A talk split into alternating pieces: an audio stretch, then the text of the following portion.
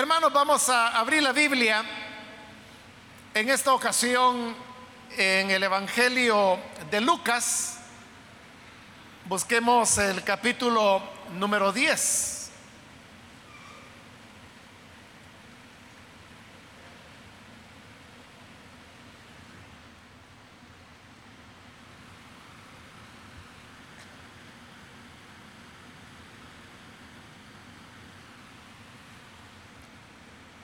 Dice la palabra de Dios en el Evangelio de Lucas, capítulo 10, el versículo número 20.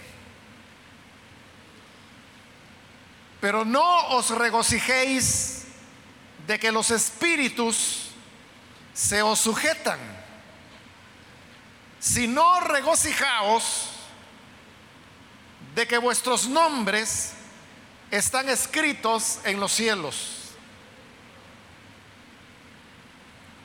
Solamente eso, hermanos, vamos a leer. Pueden tomar sus asientos, por favor.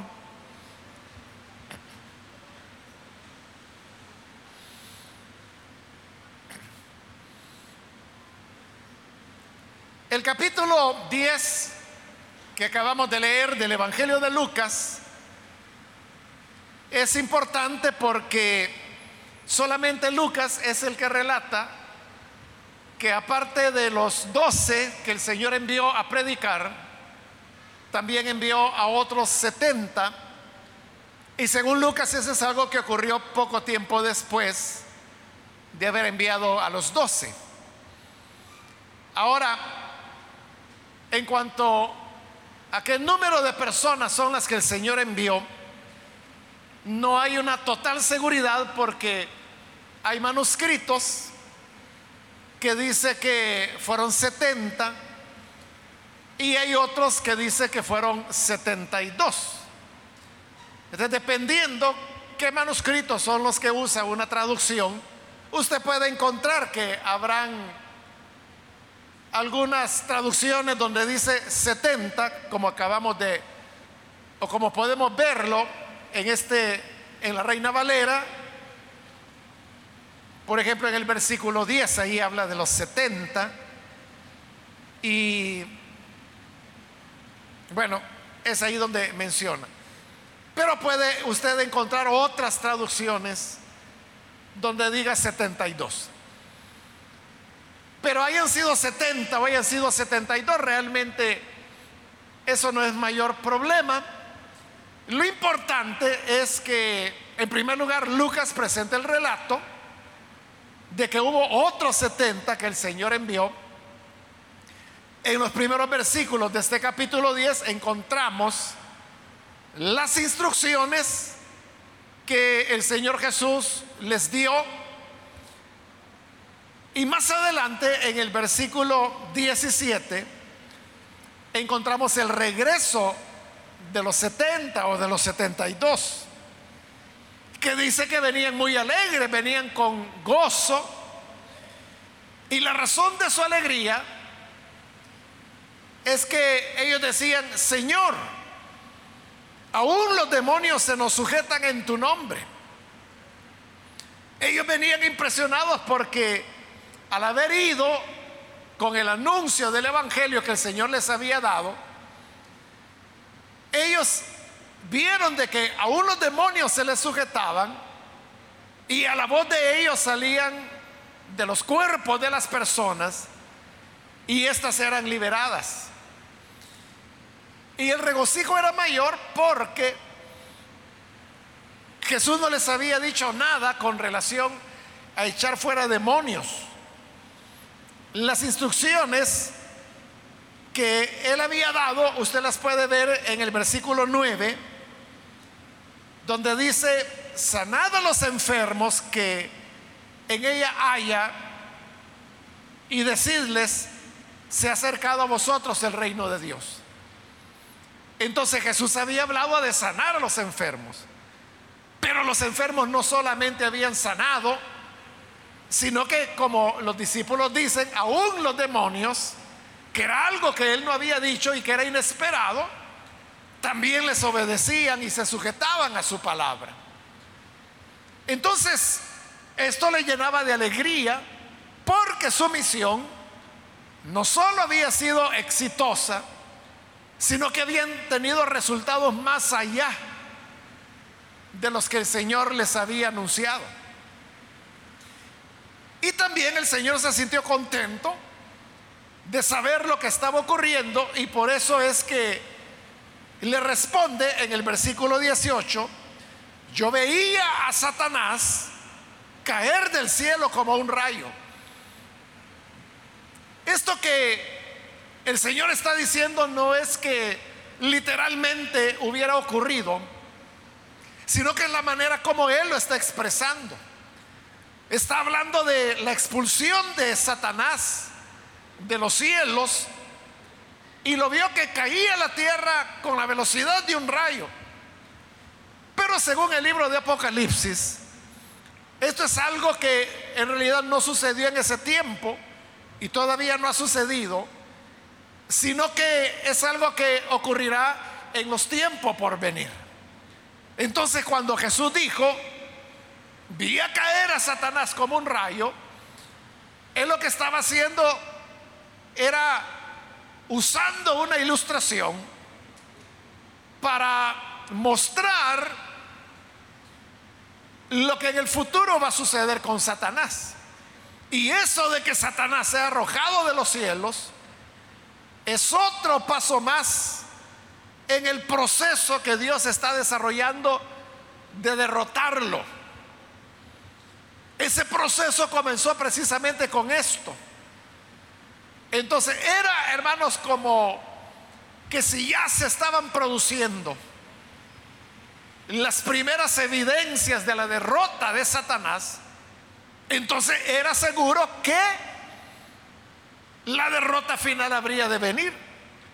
Por eso es que ante el informe de los discípulos de que los demonios se les sujetaban, en eso Jesús vio que ya había iniciado la derrota de Satanás, que va a culminar, bueno, no culmina ahí, pero otro paso importante es que será arrojado de los cielos.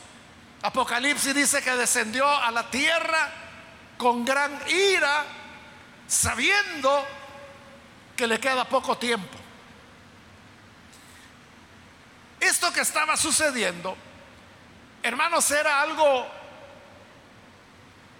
que era como un punto de ruptura en la historia.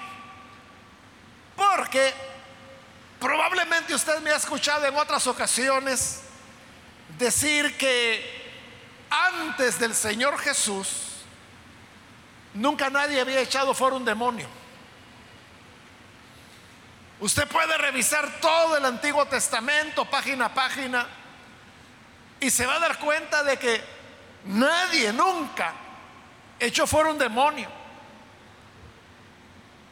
Lo más que se logró es lo que el libro de Samuel dice sobre David, que él tocaba el arpa y al tocar el arpa, el demonio que atormentaba a Saúl lo dejaba tranquilo. Pero no era propiamente una expulsión de demonios, sino que era una manera de apaciguar al demonio que atormentaba a Saúl. Jesús fue la primera persona que echó fuera demonios. Y echaba fuera demonios porque estos espíritus sabían quién era Jesús.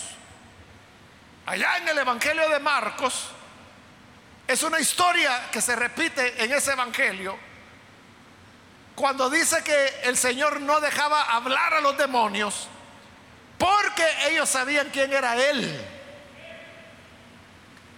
Se recuerda en el pasaje famoso de aquel hombre, el Geraseno, que en la Reina Valera dice Gadareno, pero eso hoy se sabe de que es una traducción errónea, porque esos manuscritos son erróneos, tienen, eh, tienen un error. No es a Gadara que el Señor llegó, sino que llegó a Gerasa. Y por lo tanto, el hombre endemoniado no era un gadareno, sino que era un geraseno. Por eso es que en traducciones más actuales de la palabra de Dios, usted podrá encontrar que ya no dice, ya no habla de un hombre gadareno, sino que de un hombre geraseno, porque eso es lo correcto. Pero este hombre se recordará que los demonios hablaron en él y le dijeron, ¿por qué ha venido a atormentarnos antes de tiempo? Entonces note, los demonios sabían quién era Jesús.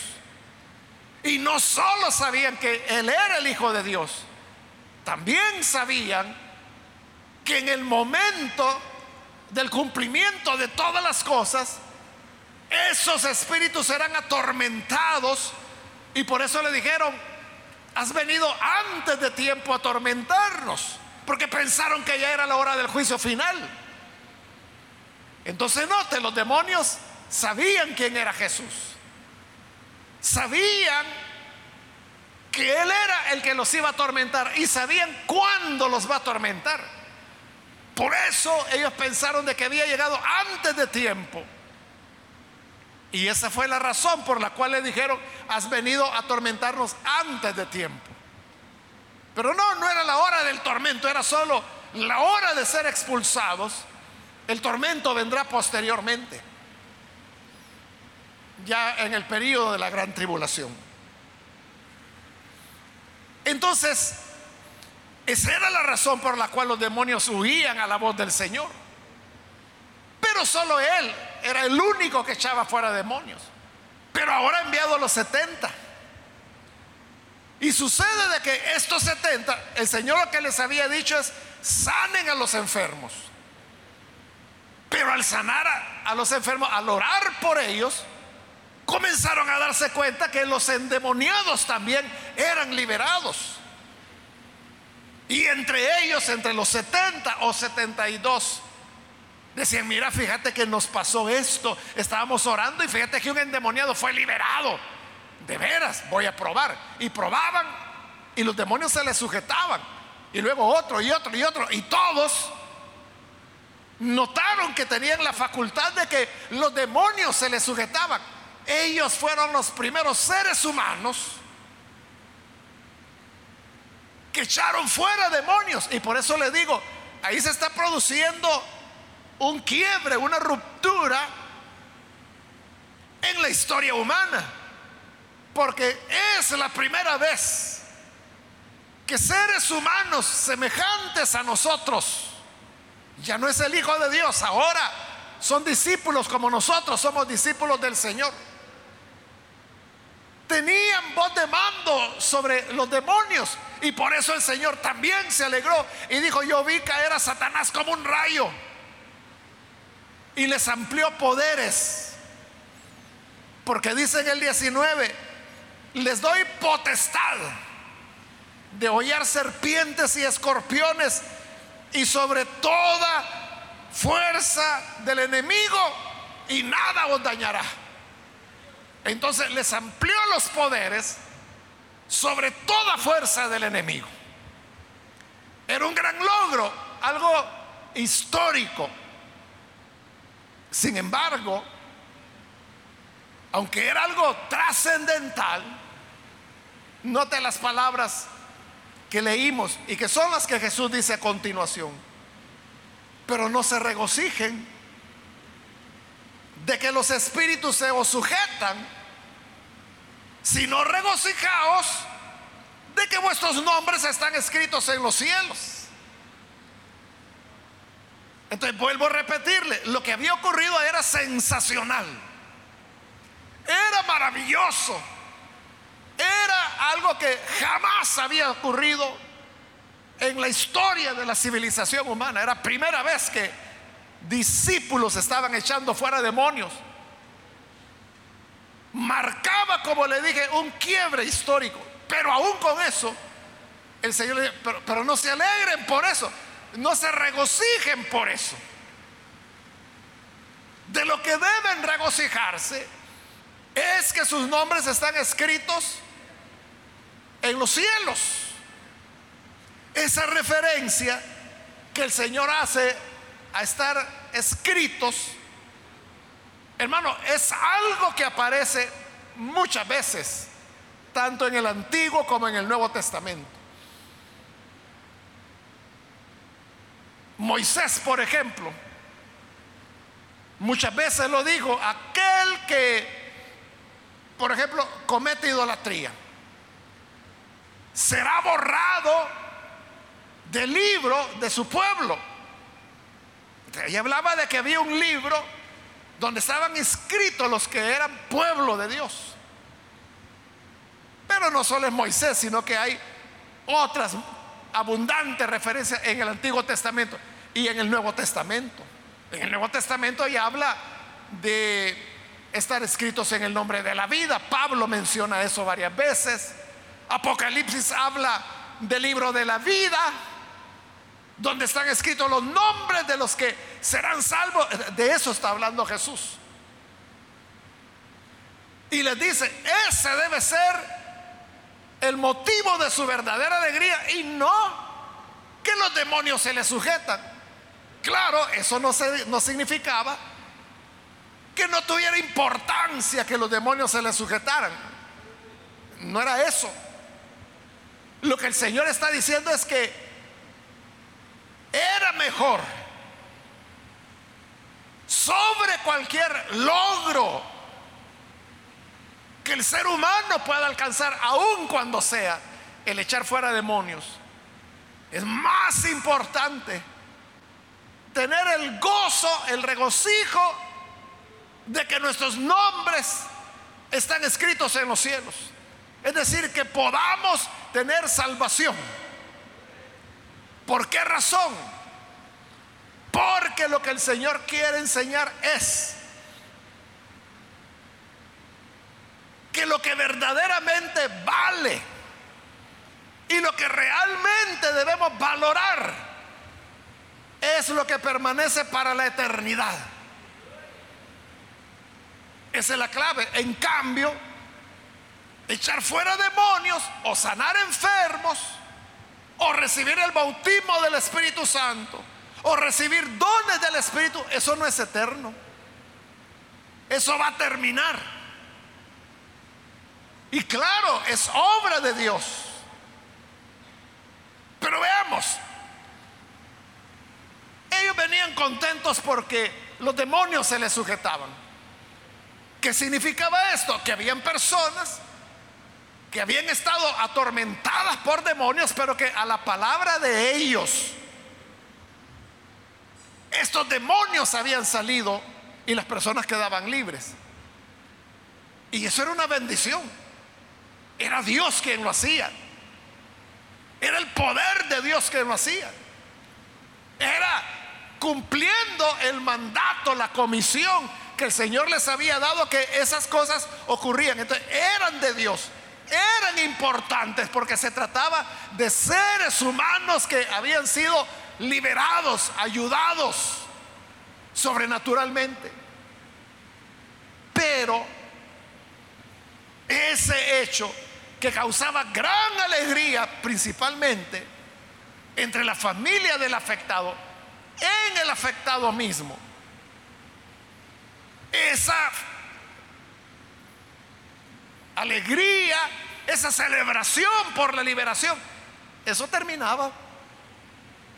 Y el tiempo iba a pasar, iba a continuar, y los 70 discípulos, o 72, habrían de irse, y se fueron, y volvieron a Jesús. Porque lo que estamos leyendo es el regreso de ellos. No se quedaron ahí. Pero estas personas que habían sido liberadas de demonios, seguían viviendo. Y en la medida que el tiempo pasaba, iban envejeciendo y un día se iban a morir. Y morían. Y ahí se acababa todo. Es decir, aún el ser liberado de un demonio, eso tenía un fin. Terminaba en el tiempo. Pero el que nuestros nombres estén escritos en los cielos. O que tengamos la salvación, eso es para la eternidad.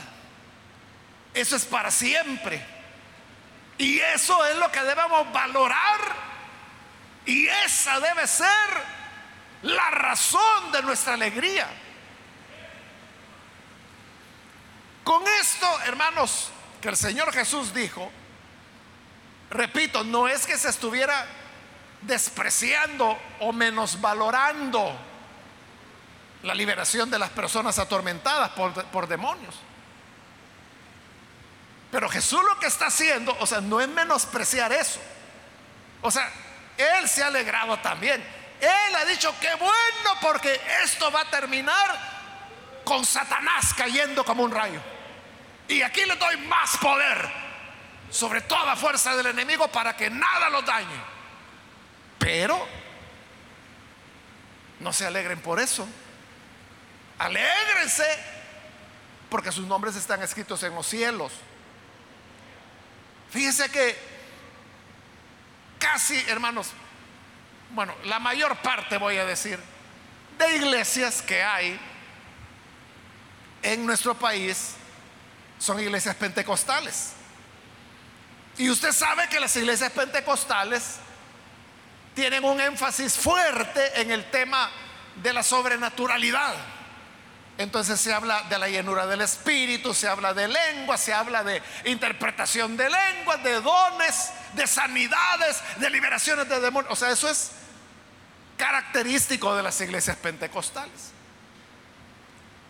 Nosotros, hermanos, no somos pentecostales, pero sí tenemos elementos de pentecostalismo, como eso, eso de la sobrenaturalidad, es parte de nuestras doctrinas básicas.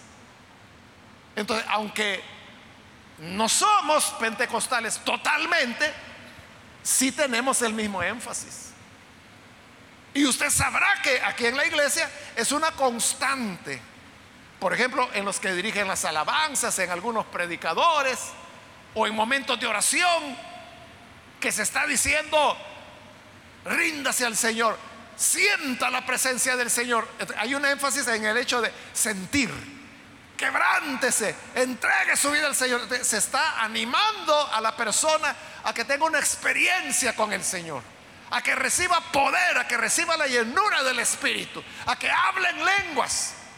Usted sabe que a veces tenemos cultos, a veces vigilias, en donde el tema central es recibir el bautismo del Espíritu. Entonces, ese énfasis, ese énfasis que nosotros y que las iglesias pentecostales, que le dije son mayoría en el país, son muy pocas las que no lo son, ha llevado a que nosotros valoremos mucho la sobrenaturalidad de Dios. Y está bien, no tiene nada de malo. No tiene nada de malo. Pero ahí es donde el Señor viene y quiere poner el equilibrio y dice, pero no se regocijen de eso. Es que, hermanos, usted mismo puede ser una persona que dice, es que mi sueño y mi petición y mi oración a Dios es poder ser lleno del Espíritu Santo. Y con algunos hemos platicado y me han dicho, hermano, yo llevo tantos años pidiendo el bautismo del Espíritu, ¿cuándo lo voy a recibir?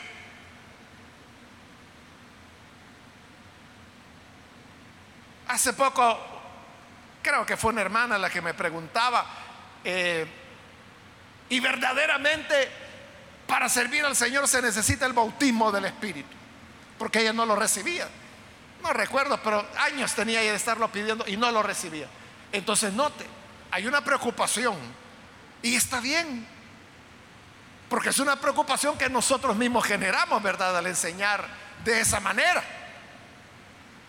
El problema sería que creamos que el hecho de recibir el bautismo del Espíritu es como el máximo logro y que con eso ya tengo para ser feliz toda la vida el Señor te diría, no, no te regocijes por eso.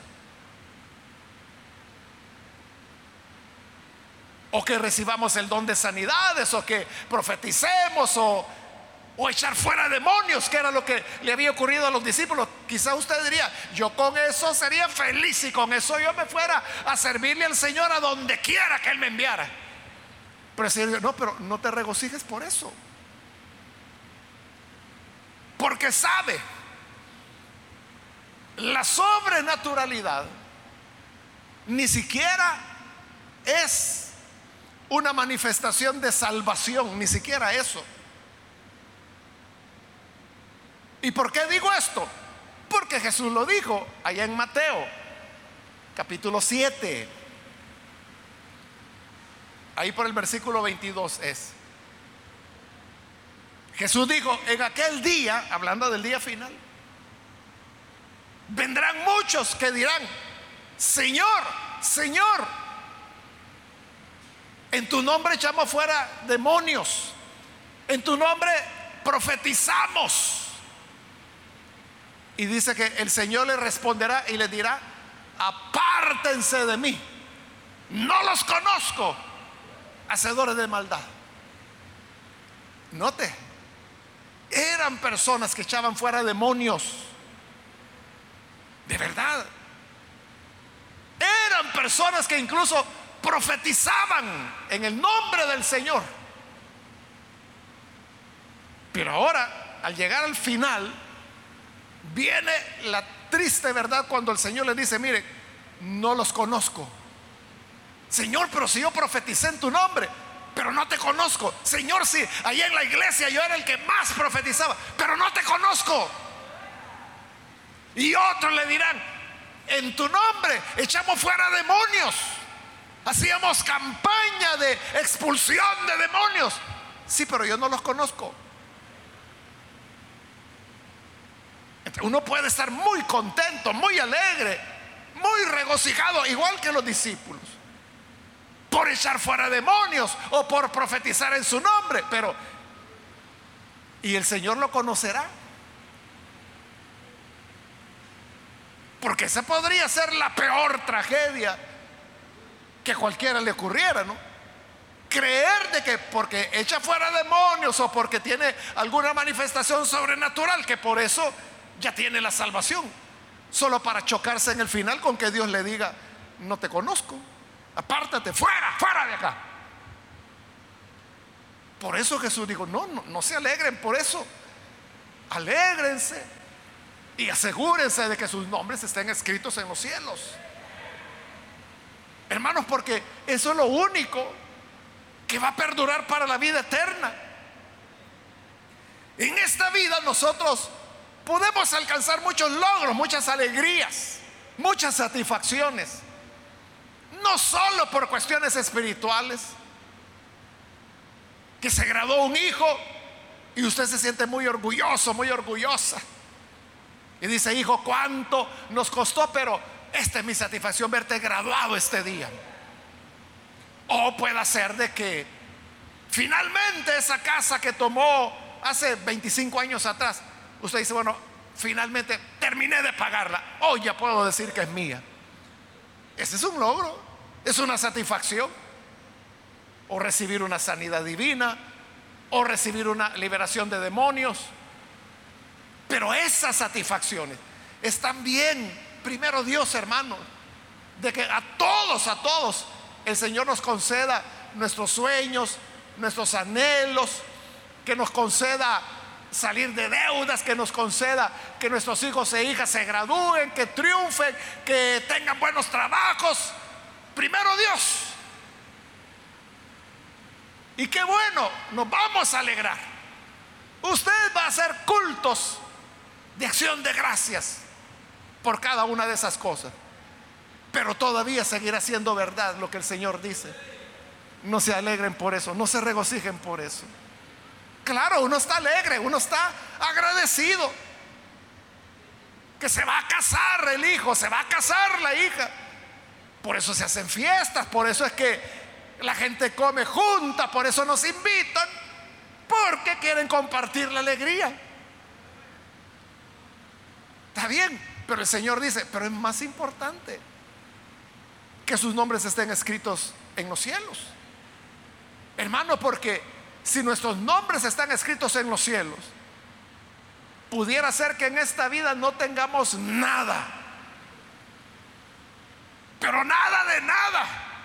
Y aún así tendríamos el más grande regocijo de saber que nunca nuestros nombres serán borrados en los cielos. Eso es eterno.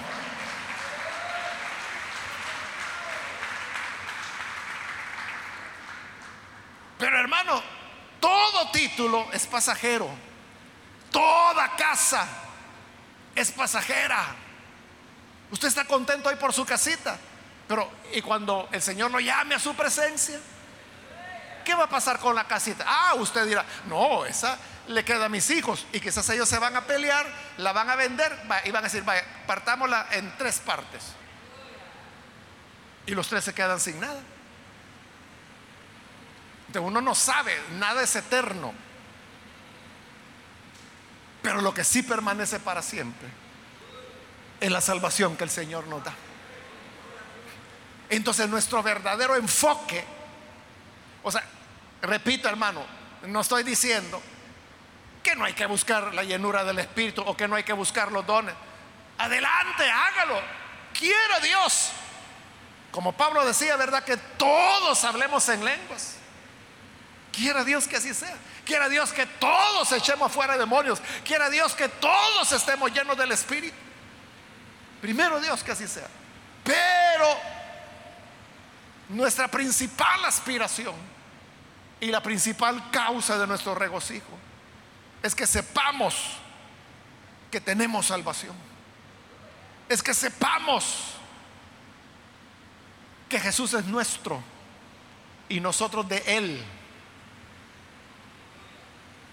Que nosotros somos el cuerpo y que Él es la cabeza. Y que cuando esta tierra deje de ser y cuando los gobiernos de las naciones caigan, y cuando las casas sean deshechas y cuando los mares salgan de su cuenca, cuando las montañas sean removidas, cuando las estrellas del cielo caigan, cuando el sol se apague y la luna también, seguirá nuestro nombre en la presencia de Dios. Y tendremos la vida y tendremos la salvación y ahí estaremos en la nueva Jerusalén, donde dice Apocalipsis, esta es la casa, esta es la morada, este es el hogar de Dios y de los hombres. De eso debemos regocijarnos. Porque todo lo demás será pasajero. Los privilegios son de Dios, pero son pasajeros. Hermano, aquí hubo un diácono, un hermano, diácono eterno. Él llegó a ser diácono, hermano, tuvo que ser allá por 1978. Y nunca, nunca en su vida dejó de ser diácono. Los hermanos de esa época saben de quién estoy hablando. Hermano, yo me enviaron a Santa Ana, ya viví por 17 años me trajeron de regreso y al volver, aquí estaba el hermano y todavía era diácono. Y siguió siendo diácono más años hasta que el Señor lo llamó a su presencia, ya ancianito. ¿Y qué cree usted? Lo colocaron en el féretro con su uniforme de diácono. Tuvo un privilegio, como le digo, diácono eterno, porque nunca dejó de serlo, por décadas y décadas. Fue diácono siempre, toda la vida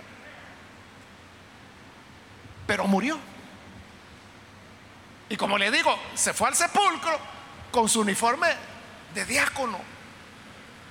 Y ahí lo enterraron con todo el uniforme. Ahí terminó, ahí terminó el privilegio.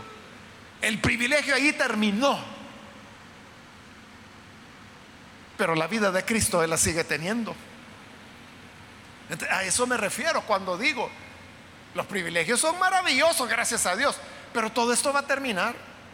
Un día ya no habrá más diáconos, ya no habrá más diaconisas, ya no habrá más protocolo, ya no habrá más maestros, maestras de niños, ya no habrá, hermano, comité de apoyo, comité de radio, ancianos, pastores, evangelistas, profetas, apóstoles, donde lenguas, donde profecía, donde palabra de ciencia, donde palabra de sabiduría, discernimiento de espíritus, milagros, sanidades, fe, todo, todo pasará, dejará de ser y terminará. Pero nuestros nombres seguirán escritos en los cielos. Cristo seguirá estando en nosotros. Como le dije, siempre seremos de Cristo y siempre Él será nuestro. Siempre seremos hijos de Dios. Siempre tendremos la sangre divina circulando por nuestras arterias. Siempre la nueva naturaleza, el nuevo nacimiento estará en nosotros. Eso es lo que debe hacer.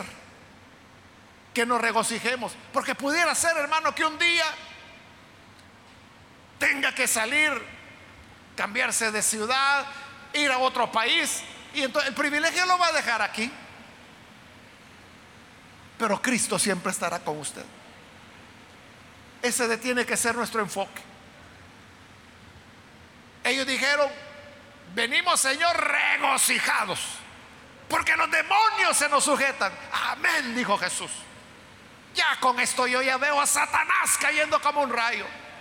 Pero, pero, no se alegren por eso, no se regocijen por eso.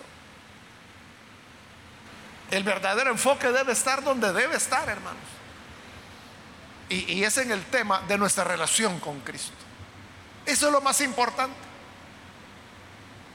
Y de igual manera pudiera ser como estos hermanos o hermanas que le contaba de que a veces me dicen, hermano, yo tengo tantos años orando y no recibo el Espíritu. ¿Será de que es para todos? ¿O, será que hay algo malo en mí? ¿Por qué no lo recibo? Supongamos, supongamos, solo es una suposición. Supongamos que estos creyentes nunca van a recibir el Espíritu Santo, que se van a morir y nunca van a recibir el bautismo del Espíritu. Pero tienen lo más importante. Es la salvación. Es que sus nombres están escritos en el libro de la vida. Y eso es motivo para que nos regocijemos más que cualquier cosa sobrenatural y más que cualquier privilegio o función que tengamos dentro del cuerpo de Cristo, que es la iglesia. Así que eso es lo que el ser humano debe buscar en primer lugar. En primer lugar. Y si tenemos la salvación, hermanos, ya podemos regocijarnos. Ahí sí, mire, ya podemos darnos por satisfechos. Porque si recibimos el bautismo del Espíritu, eso ya es ganancia. Eso ya es vendaje. Así como dicen los vendedores, ¿verdad? Mire, le voy a dar vendaje y le da un poquito más de limones o de lo que sea que usted está comprando.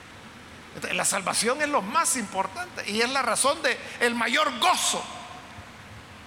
Pero aparte de eso, además de eso, el Señor puede darnos lenguas, dones, sanidades, privilegios, ministerios.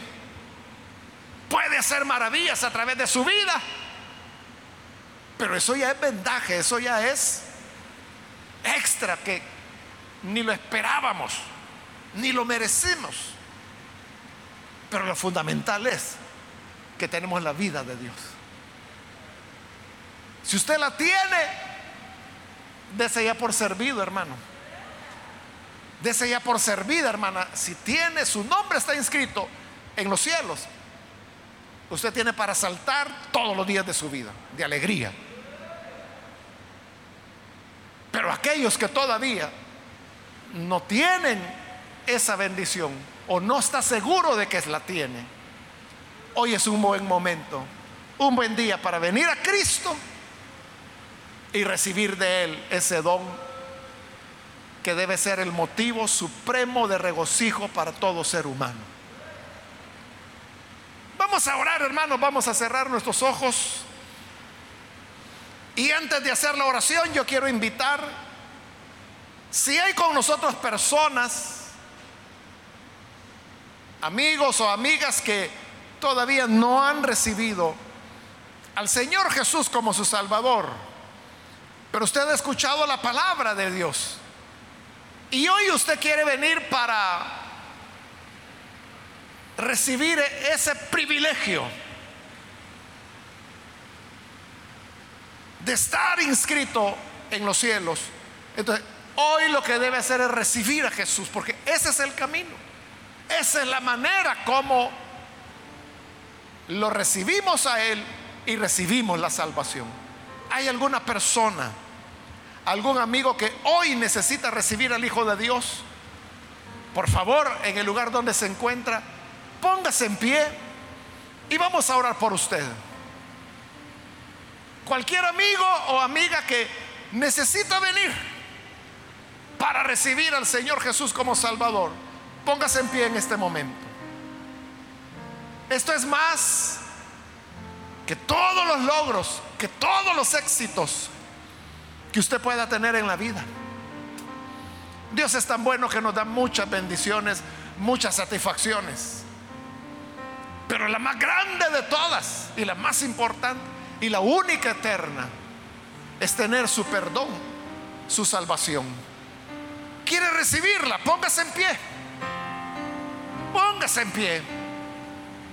Nadie que tenga Cristo es un fracasado o una fracasada. No, no, de ninguna manera.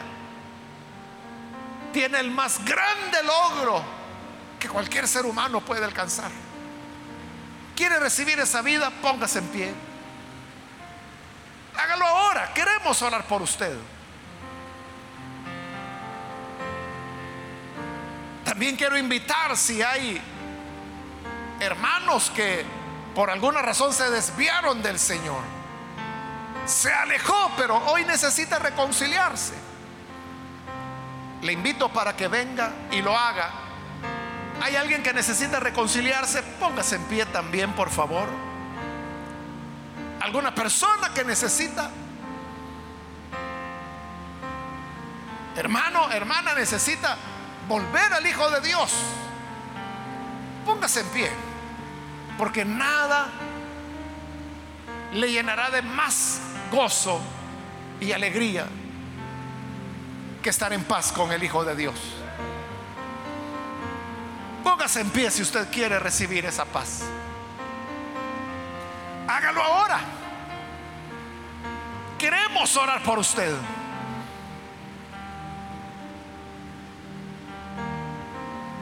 ¿Hay alguien que lo hace? Voy a hacer ya el último llamado. De manera que si usted necesita a Jesús, aproveche hoy porque solo hago este último llamado y oramos. Pero si hay alguien que necesita recibir al Señor o necesita reconciliarse, póngase en pie. Y esta ya la última llamada que hice y vamos a orar en este momento. ¿Hay alguien que lo hace?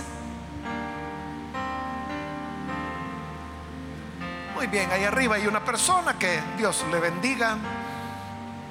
Si hay alguien más que necesita venir.